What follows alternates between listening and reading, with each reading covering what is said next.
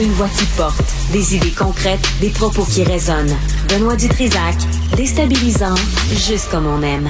Politique publique avec Patrick Derry, c'est une allitération qui marche, ça. Euh, Monsieur Derry, bonjour. Salut, Monsieur Dutrisac. Bon, alors on commence avec euh, le bilan COVID, puis euh, on parlera des garderies tout de suite après.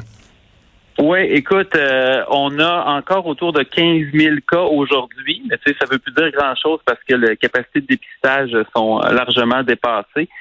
Euh, une très forte hausse des hospitalisations encore, plus 158, c'est qu'on est rendu à 1750. Tu sais, ça a plus que doublé en une semaine. Euh, ensuite, les soins intensifs, ça monte toujours aussi. On est rendu plus 6, ça monte à 191. le gros chiffre, 39 nouveaux décès qui sont ajoutés au total aujourd'hui. Et ça, là, c'est écoute, la dernière fois que c'est arrivé, là, c'était au tout début de février. Euh, l'an dernier, alors qu'on sortait d'une deuxième vague qui était, euh, disons, assez meurtrière. Et euh, ben, malheureusement, tu sais, ça va. Les, les, décès, c'est des cas d'il y a trois semaines, un mois. Mais il y a trois semaines, un mois, on était autour de, de 1500, 2000 cas, quelque chose comme ça. Euh, fait que là, on est rendu à 15 000 cas. Fait que c'est sûr que ça va faire mal. Je regarde aussi euh, dans les CHSLD, les, chiffres sont sortis. Ça faisait quelques jours que le bilan n'avait pas été mis à jour. On a plus de 1500 cas actifs présentement en CHSLD. Là. Avant Noël, on avait quelques centaines de cas. Ça, ça, a explosé. Euh, il y a des cas dans plus de 200 CHSLD.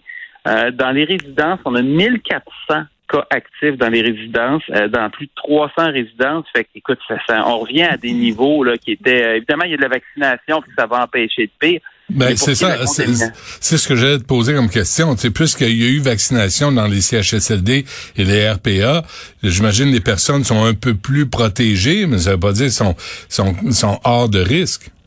Ils sont pas invulnérables. Puis à cet âge-là, on sait que l'immunité qui se construit est toujours plus basse en fonction de l'âge, est très, très forte chez les enfants et plus forte chez les adultes, puis chez les personnes vieillissantes, malades, ça, ça diminue. Euh, plusieurs, la plupart ont reçu leur troisième dose. C'est pas le cas de tout le monde non plus. Euh, écoute, le prochain mois va être difficile, tu sais, pour les, les hospitalisations aussi. Tu sais, c'est les chiffres qu'on a aujourd'hui, ça représente, ça prend à peu près dix jours, deux semaines là, pour que quelqu'un qui développe des symptômes se ramasse à, à se retrouver à l'hôpital. Euh, ben, c'est ça. Il y a deux semaines, on était autour de 5 000 cas à peu près. Là, on est autour de 15 000. Hmm. C'est pas une règle de trois parfaite parce que euh, il y a aussi des gens plus jeunes qui iront pas à l'hôpital. Mais c'est moi, tu sais, je serais surpris qu'on ne dépasse pas les 3 000 hospitalisations, puis même euh, même plus. Fait que c'est, on risque de se retrouver dans une situation un peu comme l'Alberta cet été où, à un moment donné, toutes les chirurgies avaient été annulées, hmm, incluant hmm. celles sur les enfants, sauf les cas vraiment urgents où il faut que tu fasses ta patient, sinon il va mourir. Euh, as-tu lu, as lu la lettre? Là, elle a été euh, publiée, je pense, euh, lundi dans le, dans le journal Montréal. Aujourd'hui, dans le Devoir de Daniel Payet qui parle des vaccins impôts, qui dit, ben finalement, c'est pas compliqué. Tu sors ta carte d'assurance maladie, on sait si t'es vacciné, on va te soigner, on va te traiter, mais avant que tu sortes, tu vas avoir le, le bill, tu vas avoir la facture qu'on va mettre sur tes impôts à la fin de l'année. Puis ça, mon ami, c'est parce que tu as refusé de te faire vacciner. Ouais, je, comprends la logique. Euh, même moi, là, qui est un petit peu euh, tanné là, de, de, je me fais marteler de messages complètement incohérents, je me fais traiter de fasciste. Euh, tu sais, il y a des, mais tu sais, la réalité, c'est qu'il y a des gens qui comprennent pas. Il y, en a qui sont boqués, qui ont vraiment une mauvaise volonté totale. Ouais, c'est pas notre problème. Ouais. Euh, les autres, si on pouvait séparer, là, mais il y a, y a, des gens aussi qui comprennent pas, qui sont mal, informés. Il y a certaines, dans certaines communautés, à un moment donné, ils ont des expériences malheureuses dans, dans certains pays. Par exemple, à Haïti, à un moment donné, il y a des ah non, mais on est... Non, Patrick, il faut arrêter avec ça. On n'est pas en Haïti, on n'est pas au Zimbabwe, on n'est pas en Roumanie, on n'est pas en Russie, on est au Québec et tout le monde est bienveillant en grande, grande, grande majorité. Puis on veut la mort ou la maladie de personne. Tu sais, faut, faut arrêter avec euh, l'espèce de paranoïa qui ne nous appartient pas.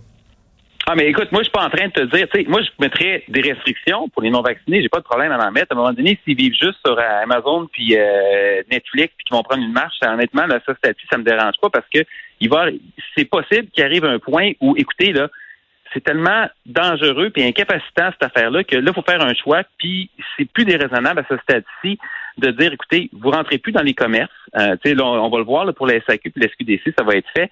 Euh, puis on vous coupe plusieurs activités, puis même, euh, tu sais, par exemple, pour les enseignants, pour ceux qui travaillent dans le système de santé, pour les travailleurs en général, il y a plusieurs juridictions qui l'ont fait, incluant le gouvernement fédéral. ça, moi, j'ai, j'ai, j'ai pas de problème avec ça. Euh, pour ce qui est de présenter la, la, facture, c'est un peu la. Il y a une logique aussi. Il y a des gens à un moment donné qui euh, se rendent malades à, fumer puis à. C'est pas contagieux.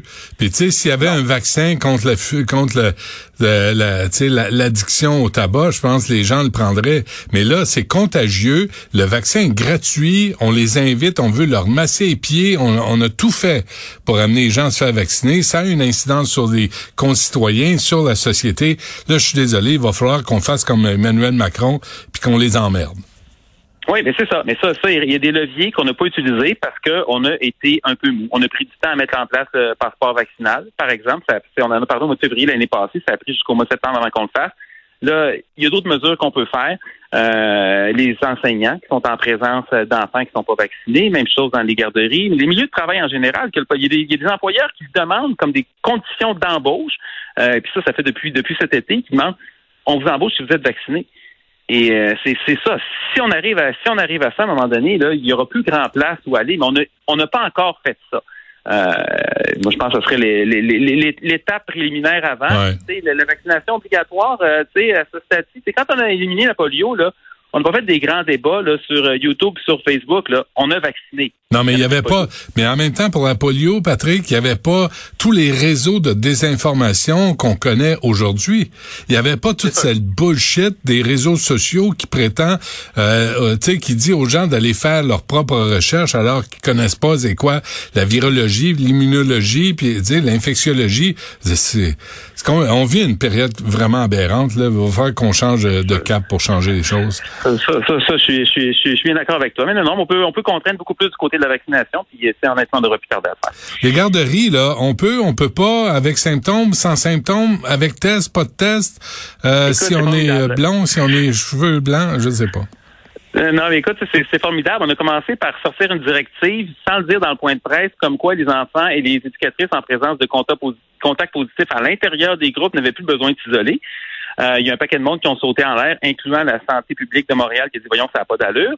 Pendant ce temps-là, il y avait des experts du gouvernement, euh, notamment Dr. Quash, par exemple, qu'on entend beaucoup dans les médias, qui disaient, ah, ça donne rien un coup qu'il y a un cas dans un groupe, probablement que la contamination a déjà eu lieu. Euh, ben, le gouvernement a fini par faire demi-tour hier.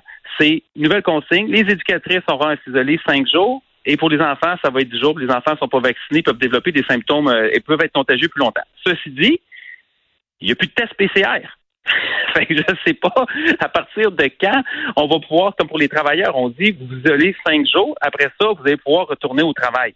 Mais cinq jours après avoir testé positif, là, tu peux plus passer de test. Il n'y a plus de PCR, c'est réservé pour les travailleurs de la santé puis des populations à risque. Fait que si tu pognes un rhume, si tu pognes juste un rhume, euh, qu'est-ce qui arrive? Ben, tu restes chez vous parce qu'il n'y a pas de test. C'est niaiseux de même. Et euh, là, là, tu sais, écoute, c'est euh, quelque chose. Puis là, on peut comprendre des fois, c'est une comète qui tombe dessus. Et euh, y a, je ne veux pas faire un parallèle avec un film qui est populaire présentement, mais il y a, y, a, y a, rien, y a rien à faire. Mais là, tu sais, les PCR, par exemple, là, on a une capacité de test au Québec de 30 000 environ sur la, la, santé publique, puis on est autour de 60 000 ces temps-ci. On dit que c'est insoutenable. Ben, Israël, avec une population semblable, ont passé 190 000 tests PCR mardi.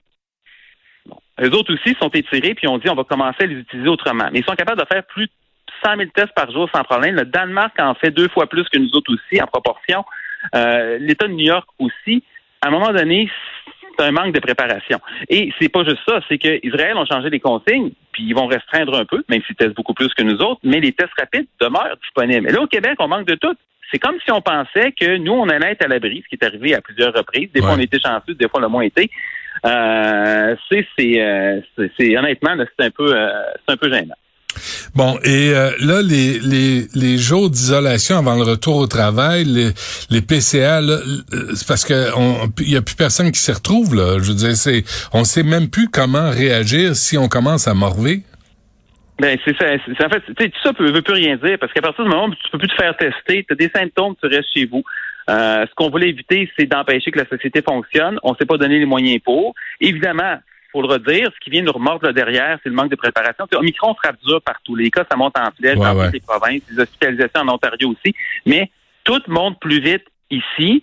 Euh, et tu sais, dans la catégorie aplanir la courbe, là, ben c'est sûr que si on s'était mieux occupé des écoles, ça aurait aidé. Là, on les ferme pareil, mais on les ferme plus tard. On les ferme une fois que le feu est pris, puis on n'est toujours pas prêt.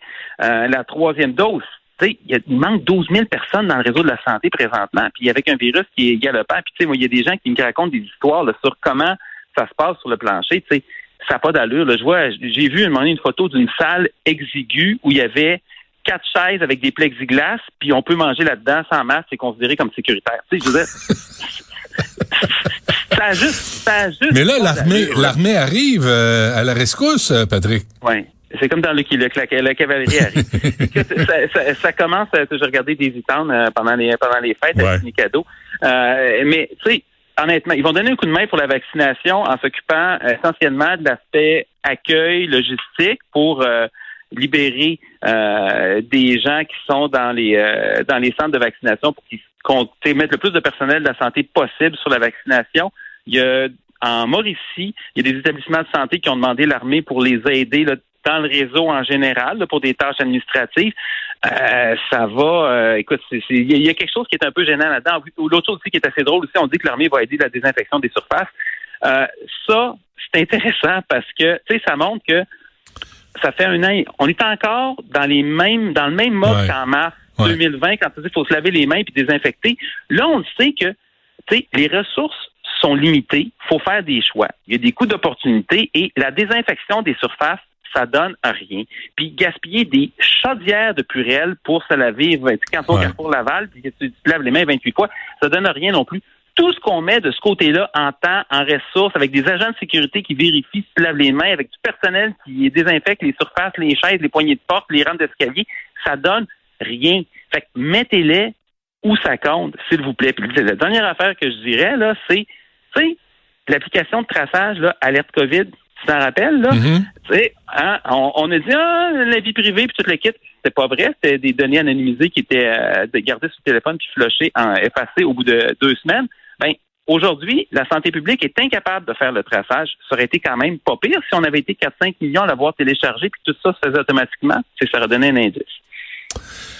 Bon, on va garder espoir puis on va se reparler, Patrick. Bonne journée, Benoît.